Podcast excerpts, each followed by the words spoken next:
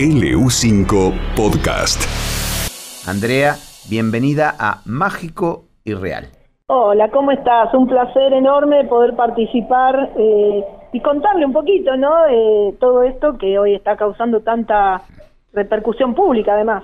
Empecemos con tu versión porque estuvimos media hora tratando de explicar o más que nada abrir el programa con preguntas, o sea, preguntarnos por qué se puede dar una abducción o un secuestro y si es extraterrestre o no. ¿Cuál es el, eh, la explicación que, que, han encontrado? Me imagino tienen miles, pero una explicación que nos, nos permita aproximarnos a este fenómeno.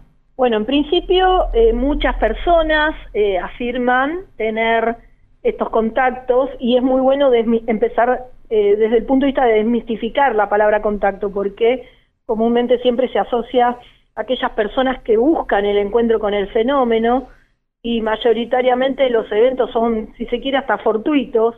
Una, una familia que va en la ruta en la oscuridad a la noche, ve un objeto en cercanía, eso es un contacto. Las personas a veces están en su domicilio, durmiendo, tienen lo que se conocen visitas de dormitorio a modo de abducciones, eso es un contacto. Un piloto que tiene encuentros en el aire con el fenómeno es un contacto. El registro de ecos en los radares es un contacto. Esto en principio para que tengamos una mirada amplia cuando hablamos de contacto. Después empezamos a explorar qué involucra cada experiencia y ahí empieza lo más eh, complejo pero lo más fascinante del fenómeno, que tiene acompañado de la experiencia muchos elementos físicos registrables, que hoy es donde estamos poniendo todos el ojo más agudo, y habla de que estas personas no solo lo ven, sino que interactúan con este fenómeno al punto de que muchas veces ven sus criaturas, ahí se aplica una escala que creó Joseph Allen Hynek como encuentros cercanos del primero, segundo y tercer tipo, Fabio Serpa después le agregó cuartos tipos, que es cuando uno está, cuando estos testigos relatan no solo ver los seres o sus ocupantes, sino ingresar adentro de la nave.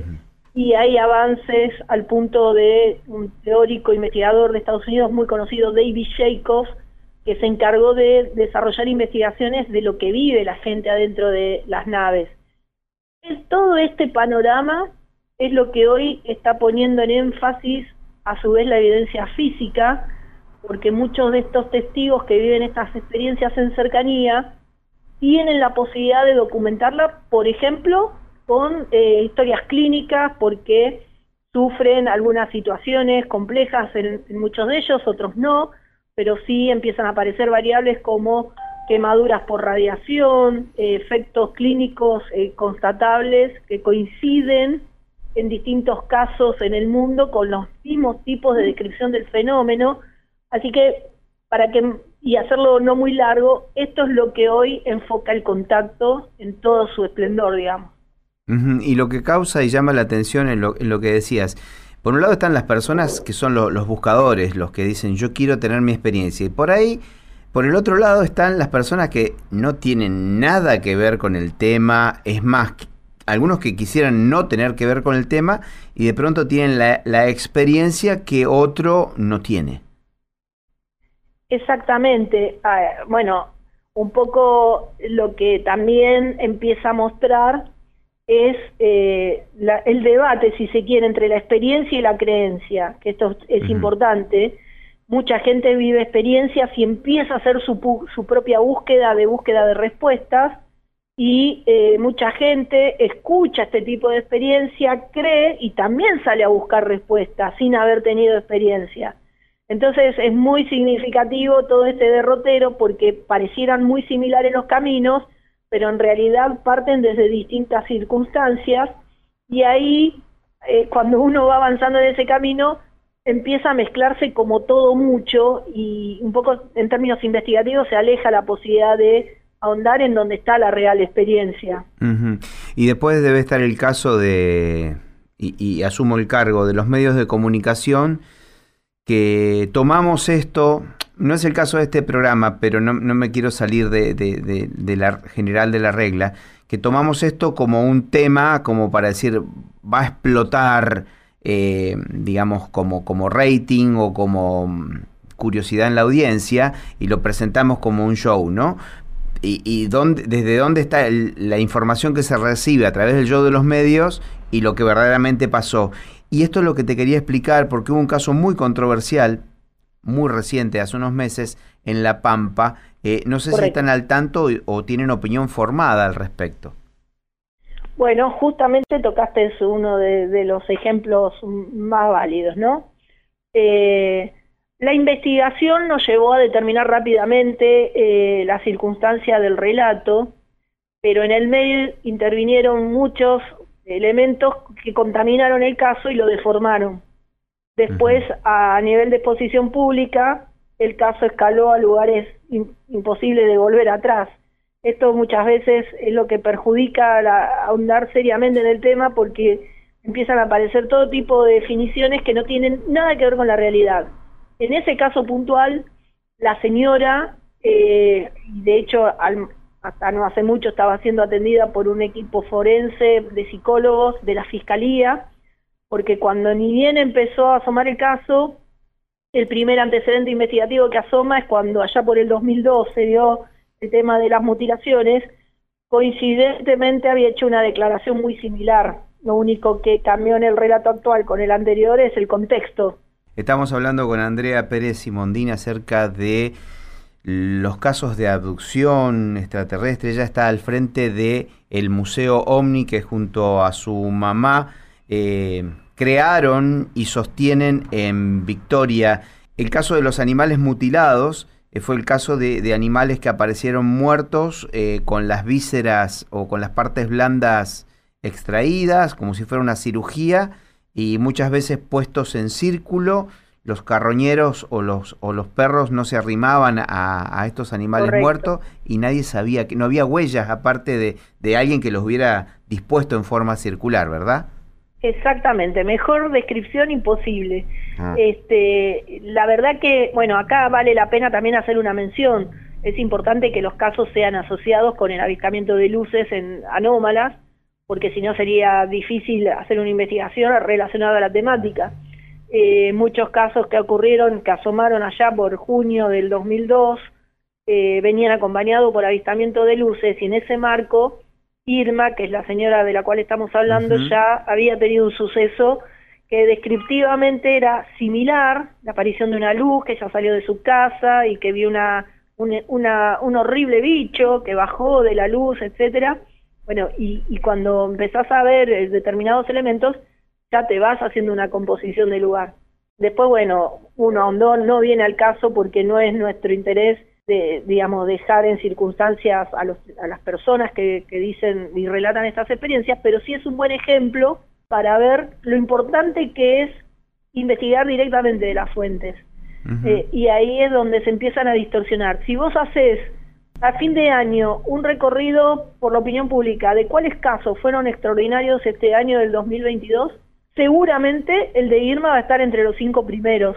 ¿Por qué? Porque quedó ahí, no se, no, no se estableció más que lo que salió en su momento en todos los medios, queda ahí. Esto es lo que pasa muchas veces con la información, con los casos, mismo cuando hay denuncias, los Starlink, por ejemplo, cuando empezó la pandemia coincidió con los lanzamientos de los Starlink, todo el mundo veía flotillas de ovnis y después es muy difícil, si bien hoy ya todo el mundo, porque ya esto es recurrente, sabe básicamente que son los Starlink, al principio era muy difícil de, obtener, y los medios siguen publicando hoy en día, cuando toman fotos como algo, un suceso extraño, la línea de los Starlink. Entonces, eh, eh, todo eso hay que filtrarlo y abocarse a lo que realmente tiene elementos válidos de análisis en extrañeza, y eso termina siendo siempre la variable histórica, que es un 5% de los casos denunciados reúnen estas cuestiones extraordinarias y ahí es donde nos abocamos específicamente, por ejemplo, a nuestro equipo. ¿Cómo, cuándo se originó el Museo Omni y, cómo lo pueden llegar a visitar hoy eh, los interesados? Bueno, el museo nació en diciembre del 2004 y en pleno funcionamiento ya en el 2005.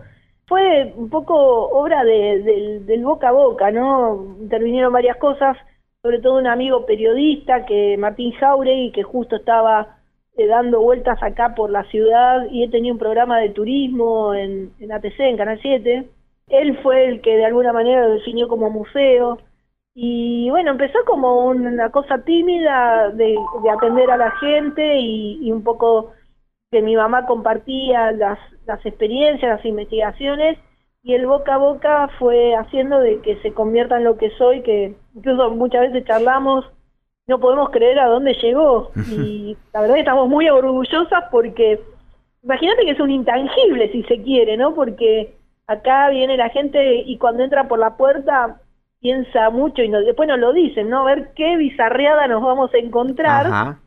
Y cuando salen se van realmente con la cabeza un poco dada vuelta porque el, fenómeno, lo que encuentran por lo menos de nosotros, es una, un abordaje sumamente profundo con muchos elementos porque el museo tiene muchos elementos físicos de nuestros estudios, no solo propios, sino de colegas nacionales e internacionales que realmente lo, lo pusieron en un valor importante. Pensá que hay 23 museos en el mundo, incluyendo el de Roswell, este es el único que tiene piezas, por ejemplo, de restos recuperados de objetos caídos del espacio.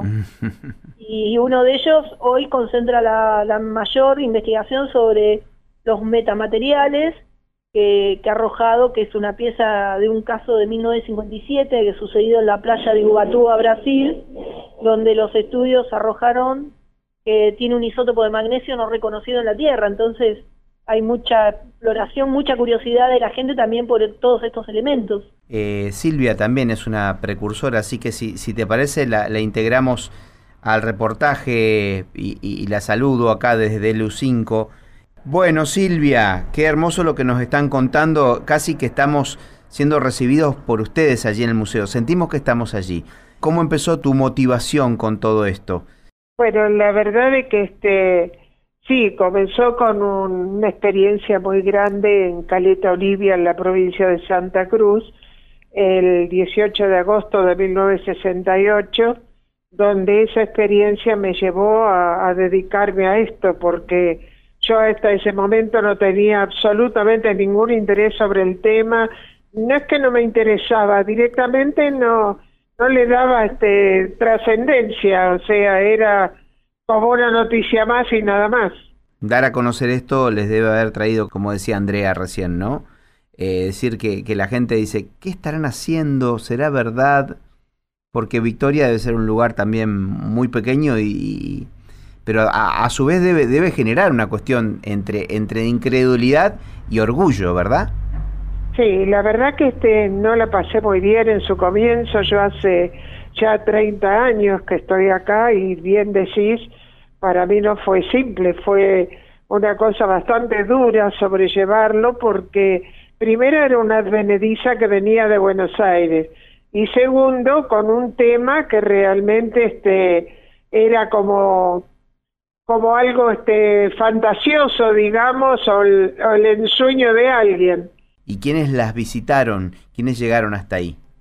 Bueno, acá llegaron este, las más este, renombradas y, representativas personas del mundo no ufológico solamente, sino de la ciencia, como Stanton, Friedman, este, Stanton Friedman, físico nuclear, como Jacques Vallée, astrofísico, como JJ Benítez, el escritor e investigador más famoso del mundo, todas las personas más importantes pasaron por este museo que realmente, a pesar de ser humilde, lleva el reconocimiento de cada uno de ellos. Es maravilloso, nosotros queremos felicitarlas. Eh, y, también le estábamos preguntando a Andrea acerca de, de, uno de los, de los últimos casos de Irma de la Pampa, y bueno, también queríamos hacerle preguntas, no sé quién de las dos quiere, quiere responder. Bueno, la verdad que es un caso, si bien es para tener en cuenta porque es una persona mayor, pero en lo personal no la involucro a mi hija para esto, para nada. En lo personal para mí no es absolutamente creíble. porque ya ella tenía antecedentes de haber relatado algo similar años antes, y después ahora contando que está embarazada de, un extraterrestre. La verdad que es muy fuerte. Claro, cuesta. Porque también hay que contarle a la, audiencia, estamos hablando con Silvia Simondini, con Andrea Pérez Simondini, acerca de la fenomenología ovni, también hay no solamente gente que no cree, sino gente que se encarga de fraguar eh, fenómenos falsos para desacreditar a los investigadores. Tienen que haber lidiado muchas veces con eso, ¿no? Eso ocurrió muchísimas veces y no va a dejar de ocurrir y ahora con tanta tecnología mucha más. Pero este por eso nosotros abordamos este tema de forma científica, o sea, que la gente cuando viene al museo no solo ve la foto, sino detrás de la foto lo, lo, que, lo que se ha analizado a través de la ciencia con esos resultados. Entonces, este, por eso la gente se va con la seguridad de que acá no le contamos ciencia ficción, acá se van con una realidad.